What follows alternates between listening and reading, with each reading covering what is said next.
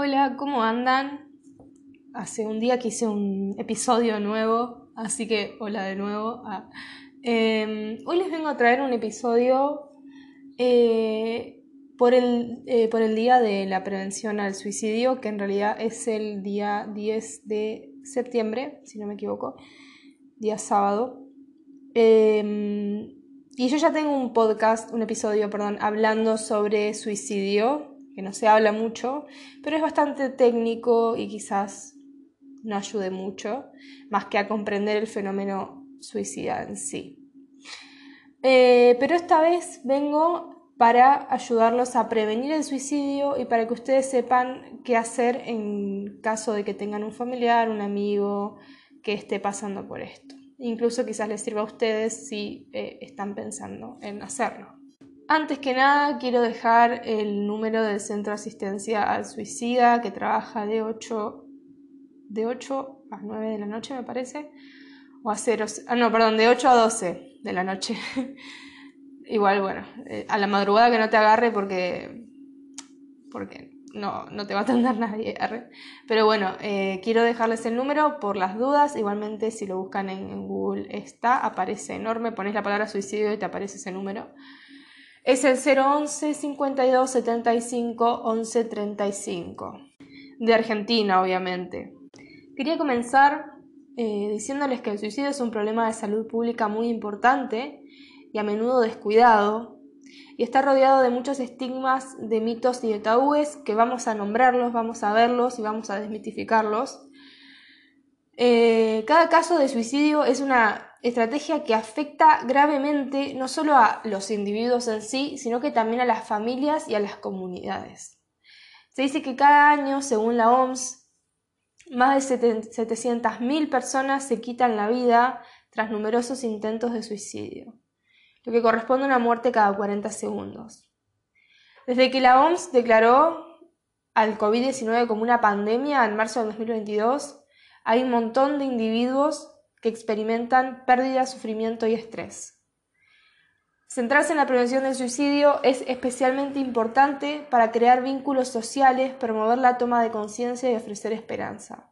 También hay que acercarse a los seres queridos por su, salud mental y su bienestar para poder salvarles la vida. Y ahora les voy a tirar algunos datos epidemiológicos. En la región de las Américas se notificó un promedio de 81.746 muertes por suicidio al año entre 2010 y 2014, siendo la tasa de suicidio en América del Norte y el Caribe no hispano superior a la tasa regional. Alrededor del 79% de los suicidios en la región ocurren en hombres. La tasa de suicidio ajustada por edad entre los varones es más de tres veces superior a la de las mujeres. El suicidio es la tercera causa de muerte entre los jóvenes de 20 y 24 años en las Américas.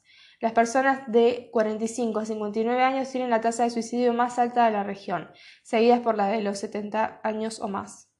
Eso, el suicidio en la vejez es primordial, porque es algo súper invisible, ya que el suicidio es invisibilizado, imagínense el suicidio en la vejez, pero es algo muy común, es muy común, por, por cómo vemos a las vejeces. Eh, el suicidio es la quinta causa más importante de Abad en las Américas, no sé qué es Abad, discúlpenme, eh, con un rango de casi nueve veces considerando el porcentaje de la carga total. Desde el 0,4 en Antigua y Barbuda, bueno, este chico, este dato no importa porque no sé de qué está hablando. Eh, después dice que, bueno, la, bueno, esto no lo voy a decir porque son formas de, de suicidarse y no quiero incitarlos a eso. Pero bueno, básicamente el dato se basaba en decirte cuáles eran las formas que la gente utilizaba para suicidarse. Pero bueno, no vamos a ir a eso. Tenemos que tener en cuenta que hay factores de riesgo y factores protectores. Los factores de riesgo clave, por ejemplo, abarcarían desde los sistemas sanitarios y la sociedad hasta los niveles comunitario, relacional e individual. Entre ellos tenemos las barreras de acceso a la atención de salud, las catástrofes, las guerras y los conflictos, los intentos de suicidio anteriores, etc. Estos factores suelen actuar de forma acumulativa para aumentar la vulnerabilidad a la conducta suicida. O sea, mientras peor sean esos factores de riesgo, más riesgo justamente va a tener a cometer eh, suicidio. Aunque la relación entre suicidio y los trastornos mentales está bien establecida, muchos suicidios también pueden producirse de forma impulsiva en momentos de crisis, como una pérdida económica. Algunos factores de protección son las relaciones personales sólidas, las creencias religiosas o espirituales y las estrategias de afrontamiento y prácticas de bienestar positivas. Lo que se tiene que hacer básicamente es mitigar los factores de riesgo y aumentar los factores protectores, fomentando la resiliencia para poder reducir de manera eficaz las tasas de suicidio. Pero igualmente la prevención del suicidio no se ha abordado adecuadamente en muchos países porque eh, a la mayoría le falta la toma de conciencia sobre este tema. Eso es un importante problema de salud pública porque hace que la gente no busque ayuda porque no lo ve como un problema. Ay, perdón, casi se me cae el teléfono. Nada, les, decía que, em, que lo que suele suceder es que ponen a otras muertes como más importantes que la del suicidio em, porque el suicidio suele ser, suele eh, derivar en sensibilidad, o sea, la gente lo pone sensible a hablar de eso, y en muchos países es ilegal. Bien, y ahora vamos a ir un poco a orientación para familiares y personas allegadas. Esto lo saqué de un documento español que es una guía para la prevención del suicidio. Hermoso, me re gustó, está muy bueno, muy completo. Si quieren la guía se las paso pídamela por Instagram. Eh, bueno, vamos a hablar de los criterios y las creencias erróneas. Existen, ya sabemos que existen diversos criterios erróneos con respecto al suicidio en general y a las personas que se han suicidado y a las que lo intentan, eh, que tienen que ser eliminados para darle mayor apoyo a estas personas en su entorno. Y ahora acá hay una tabla que me encanta con todos los criterios equivocados que hay sobre el suicidio y vamos a hablar sobre los criterios científicos, ¿sí? Bien, la persona que se quiere matar no lo dice, la típica. Pero el criterio científico dice, de cada 10 personas que se suicidan, 9 de ellas dijeron claramente sus propósitos y la otra dejó, la otra, la persona que sobra, dejó entrever sus intenciones de acabar con su vida. O sea, que si lo dice, ojo al piojo. Arre, ojo al piojo, les decía. Cuidado. La persona que lo dice no lo hace. Bueno, toda persona que se suicida expresó con palabras, amenazas, gestos o cambios de conducta lo que ocurría. Después dice, las personas que intentan el suicidio no desean morir, solo hacen el alarde, como que quieren llamar la atención. Aunque, y lo científico dice, aunque no todas las personas que intentan el suicidio desean morir, es un error tildarles de alardosos, pues no son personas a las cuales les han... Dios, no puedo leer. Les han fracasado sus mecanismos útiles de adaptación y no encuentran alternativas excepto al atentar contra su vida. Después otra dice, si de verdad se hubiera querido matar, se hubiera tirado delante de un tren. Bueno, fuerte, arre. Toda persona con riesgo suicida se encuentra en una situación ambivalente, es decir, con deseos de morir y de vivir. El método elegido para el suicidio no refleja los deseos de morir de quien lo, utiliza y proporcionarle otro de mayor letalidad es calificado como un delito de auxilio al suicida. Se le ayuda a, a que lo cometa. Penalizado en el Código Penal vigente. Bueno, esto es español, no sé si acá eso existe. Después dice que la persona que se reporte de una crisis suicida no, no corre riesgo alguno de recaer. Ah, no, no, perdón, leí re mal. La persona que se repone de una crisis suicida no corre peligro alguno de recaer, o sea que lo vuelva a intentar. Y dice que casi la mitad de las personas que atravesaron por una crisis suicida y consumaron el suicidio lo llevaron a cabo durante los tres primeros meses tras la crisis emocional cuando todos creían que el peligro había pasado.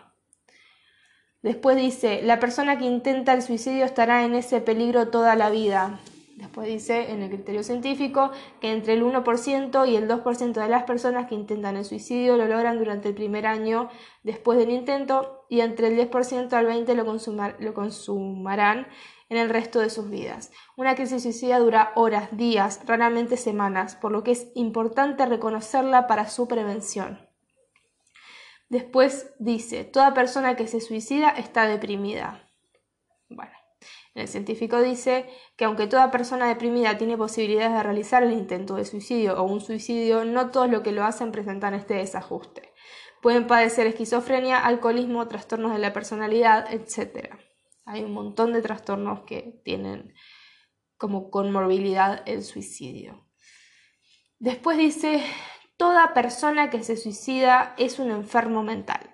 Bueno, medio fuerte, un enfermo mental dice el, criterio científico que las personas con enfermedades mentales se suicidan con mayor frecuencia que la población en general, que eso es verdad, pero no necesariamente hay que padecer un trastorno mental para hacerlo. Pero no caben dudas de que toda persona con riesgo es una persona que sufre. El suicidio se hereda. Y de esto quiero hacer un paréntesis. Yo me acuerdo que cuando tuve la clase de suicidio en la facultad, en psiquiatría, eh, nos habían mostrado... Eh, perdón, la psicóloga me mandó un mensaje, tuve que parar.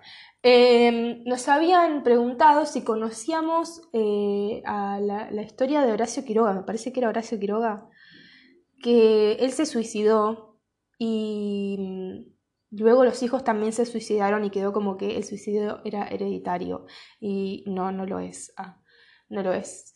y ahora vamos a ver por qué. Pero me quedé flayada con eso porque, tipo, se suicidó toda la familia. Nada, eso. Bueno, quería acotar eso nomás. Bien, eh, ¿el suicidio se hereda? Bueno, el criterio científico dice que no está demostrado que el suicidio se herede, aunque se pueden encontrar varios miembros de una familia que hayan terminado con su vida por suicidio. Ven lo que yo les digo. En estos casos, lo heredado es la predisposición a padecer determinada enfermedad mental, en la cual el suicidio es una forma principal, como por ejemplo los trastornos afectivos y las esquizofrenias. Trastornos afectivos como por ejemplo la depresión mayor, el trastorno bipolar, la ciclotimia, la distimia. Bien, otro criterio equivocado. El suicidio no puede ser prevenido pues ocurre por impulso. El criterio científico dice que toda persona antes de cometer un suicidio evidencia una serie de síntomas que han sido definidos como síndrome presuicidio. Consiste en constricción de los sentimientos y el intelecto, inhibición de la agresividad, la cual ya no es dirigida hacia otras personas, reservándola para sí y la experiencia de fantasías suicidas. Todo lo que puede ser detectado a su debido tiempo y evitar que se lleven a cabo sus propósitos. El suicidio es prevenible, gente. Se previene.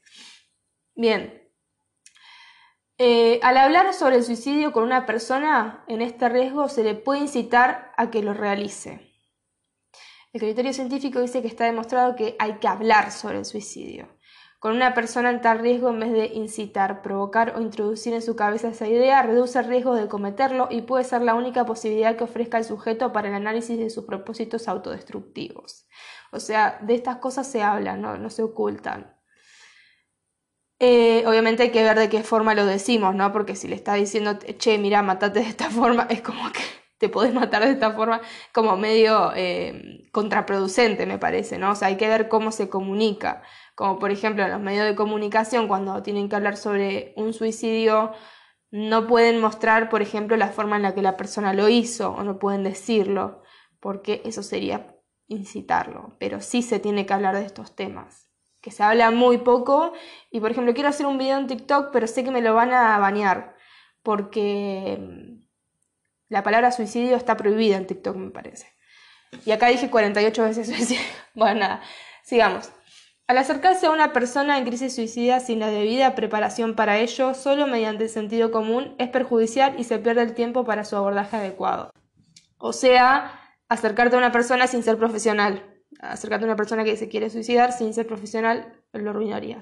Bueno, el, criterio científico dice que si el sentido común nos hace asumir una postura de atenta y paciente escucha, con reales deseos de ayudar a la persona en crisis a encontrar otras soluciones que no sean el suicidio, se habría iniciado la prevención. O sea, no es necesario que seamos profesionales para hablar de suicidio, tenemos que escuchar a la otra persona, escuchar lo que está sintiendo en ese momento y ayudarlo a razonar que quizás lo que eh, la decisión que quiere tomar no es la más correcta. Después dice que em, solo los psiquiatras pueden prevenir el suicidio. El criterio científico dice que es cierto que los psiquiatras son profesionales experimentados en la detección del riesgo de suicidio y su manejo, pero no son los únicos que pueden prevenirlo. Cualquier interesado en auxiliar a, personas en esta situación de riesgo puede ser un valioso colaborador en su prevención. Ahora vamos a hablar de los indicios a vigilar, las cosas que nos dicen, che, mm, esto está mal. Eh, Dice que afortunadamente existen algunos indicios que nos pueden advertir de que una persona está pensando en el suicidio e intentar evitarlo, y hay que poner especial atención cómo se dan estas señales. Las señales de alerta pueden adquirir las siguientes formas de presentación. Tenemos las manifestaciones verbales, que en este caso el individuo claramente expresa que quiere quitarse la vida, independientemente de si lo planeó o no, y este pensamiento se manifiesta con distintos grados. Tenemos sin planeamiento de acción, con un método indeterminado, con un método específico pero no planificado y el plan suicida concreto. Esta situación indica un alto riesgo de suicidio, cuando ya tiene el plan. Contrariamente a lo que se piensa, interrogar sobre la experiencia de las ideas suicidas no incrementa el riesgo de desencadenar este tipo de acto y puede ser la única oportunidad y tal vez la última de iniciar las acciones preventivas. Entonces, pregúntenle cómo se quiere matar y que lo diga, ay, perdón, cómo se quiere matar, cómo quiere realizar el acto. Em, y que lo diga, indaguen y háblenlo con la persona, porque justamente puede ser la última vez que pueden estar hablando con él o con ella. Después están las manifestaciones no verbales. Cuando el individuo no verbaliza sus ideas suicidas, se puede llegar a sospecharlas mediante las manifestaciones.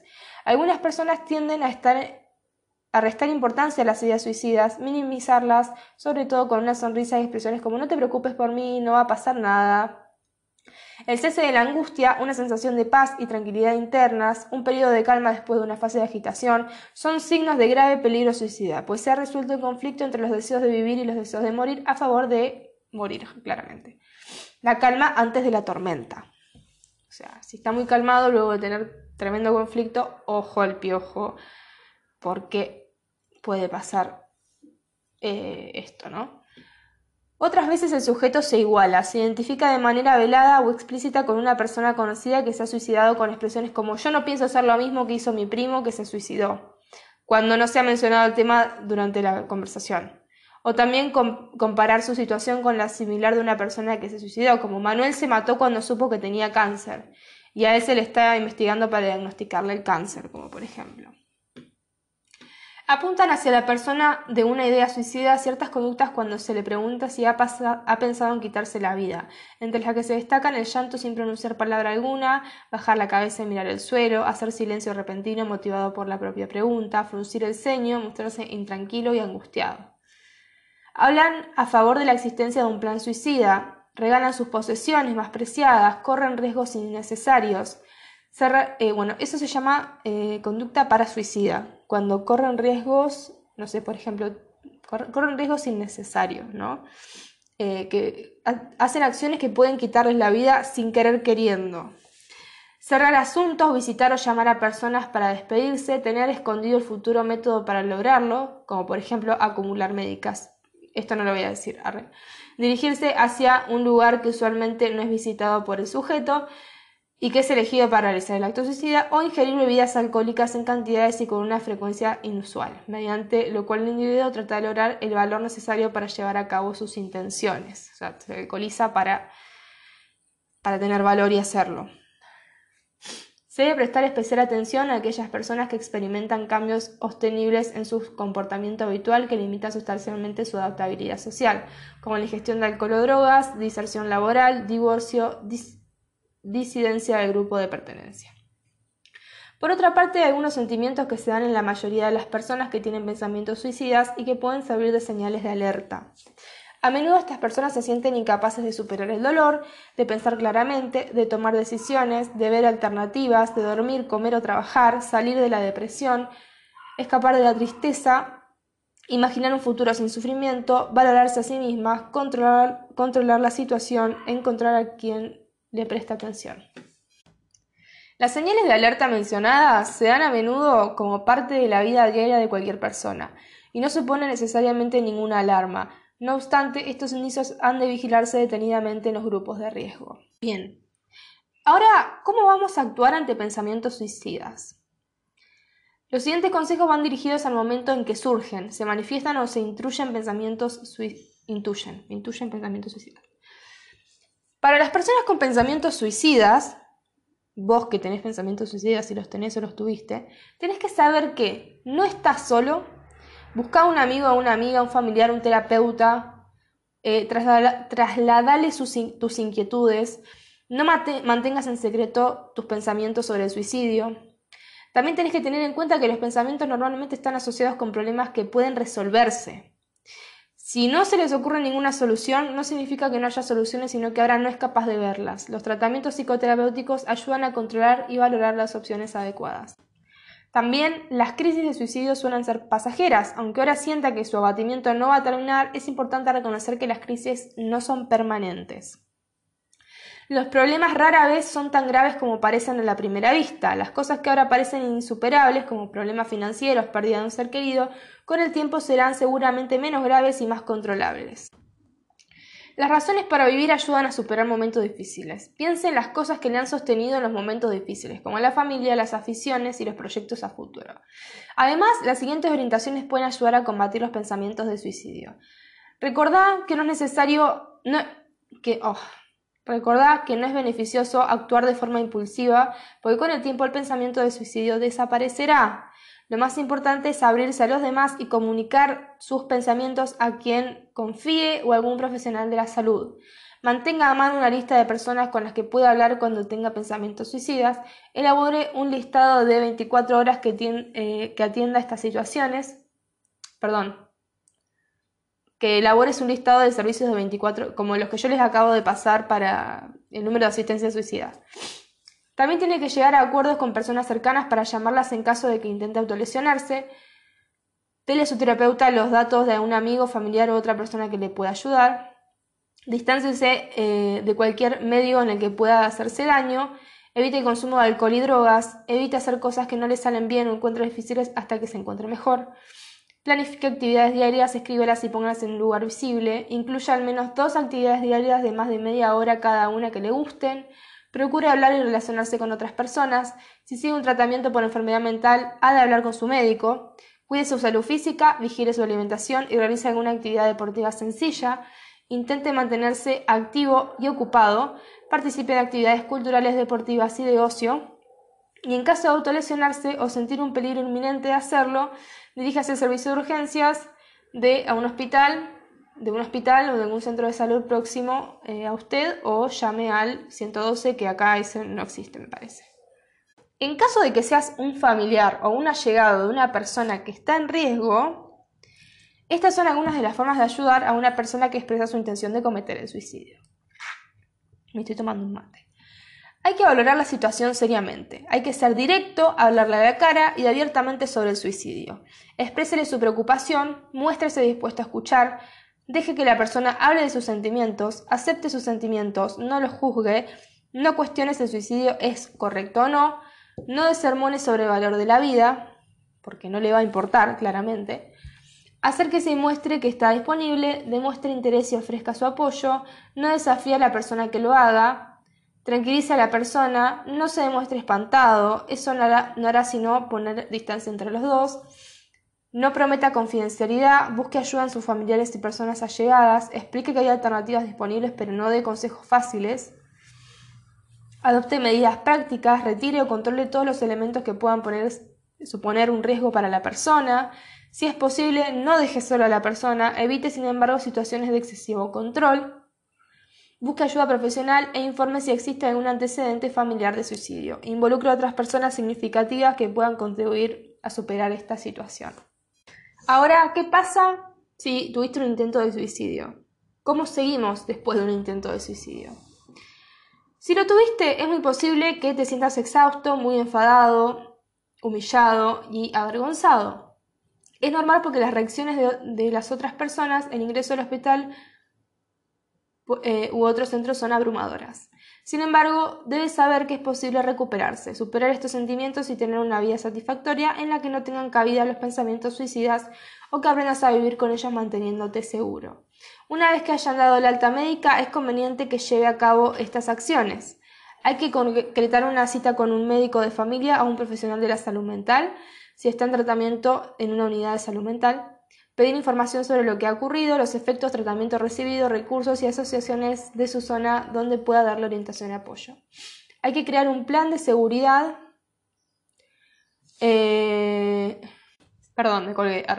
Hay que crear un plan de seguridad para reducir el riesgo de un futuro intento de suicidio. Debe ser sincero consigo mismo para que se adapte lo mejor posible a sus necesidades. Aunque el plan de cada persona sea diferente, existen algunos puntos comunes que deberían contener. Como por ejemplo señales que puedan indicar el regreso a los pensamientos suicidas o buscar o buscar un tratamiento especializado. Información para contactar a su médico, amigo o familiar. Lo mejor sería que lo redacte para que lo tenga a mano cuando lo necesite. Puede contar con la ayuda de familiares, amigos para su redacción. Después de elaborar un plan con el que se sienta cómodo y entienda claramente, sígalo paso a paso porque es un elemento esencial en su recuperación. Si sigue teniendo pensamientos suicidas, debe comunicárselo a la persona que confíe y a su médico. Escuche los consejos y acepte la ayuda que puedan darle. Para que su respuesta sea lo más efectiva posible, es muy importante que sea lo más sincero con ellos. Además, le sugerimos algunas de estas ideas para facilitar su recuperación. Tener un aliado o aliada. Esta es una parte clave del proceso de recuperación. Una persona en quien confíe y con quien pueda sincerarse, sobre todo si, si vuelve a tener pensamientos suicidas. De hecho, tener más de un aliado puede ser de gran ayuda.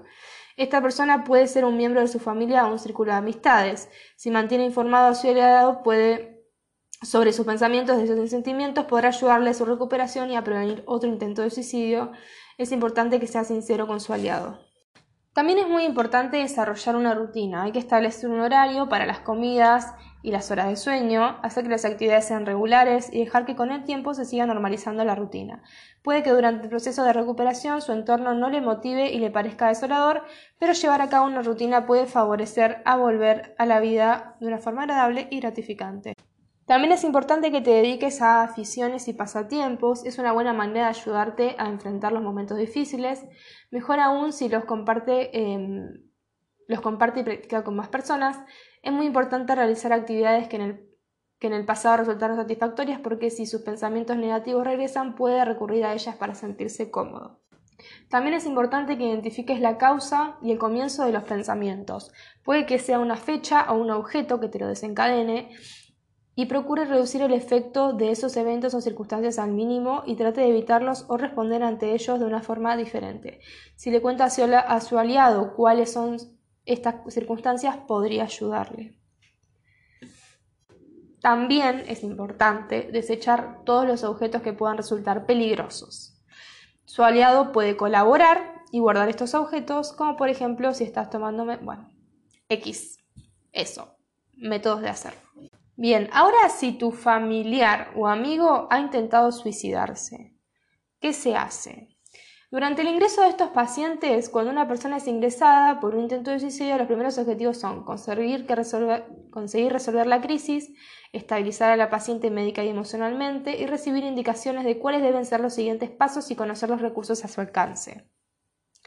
El personal médico va a evaluar la salud física y mental de la persona atendida. La familia y personas allegadas a la persona con ideación suicida son una fuente de información muy importante, dado que conocen su historial médico y emocional. Por eso es fundamental que colabore facilitando la siguiente información. El tratamiento farmacológico y psicoterapéutico que esté haciendo, posibles antecedentes familiares de suicidio y si o la paciente tiene un acta de voluntad anticipada.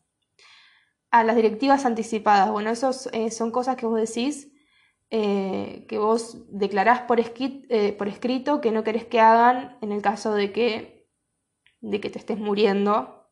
No sé, como por ejemplo la reanimación cardiovascular, un ejemplo. En, caso de un tratamiento involuntario se debe realizar respetando al máximo los derechos fundamentales de la persona de acuerdo con la norma vigente. Antes de abandonar el, hospital y antes que, de que su familia reciba el alta, puede plantear las siguientes cuestiones a él o la profesional de la, del hospital. Es importante usar un estilo claro y directo a la hora de preguntar para que las respuestas sean lo más concisas posibles. A continuación sugerimos algunas preguntas que puede realizar para conocer el estado anímico de su familiar o persona cercana para identificar las claves de cuál será el primer em, eh, cuál será su papel en el proceso de recuperación de sus familiares y su tratamiento. Al familiar le puedes preguntar cómo se siente, ¿te sentís seguro eh, abandonando el hospital?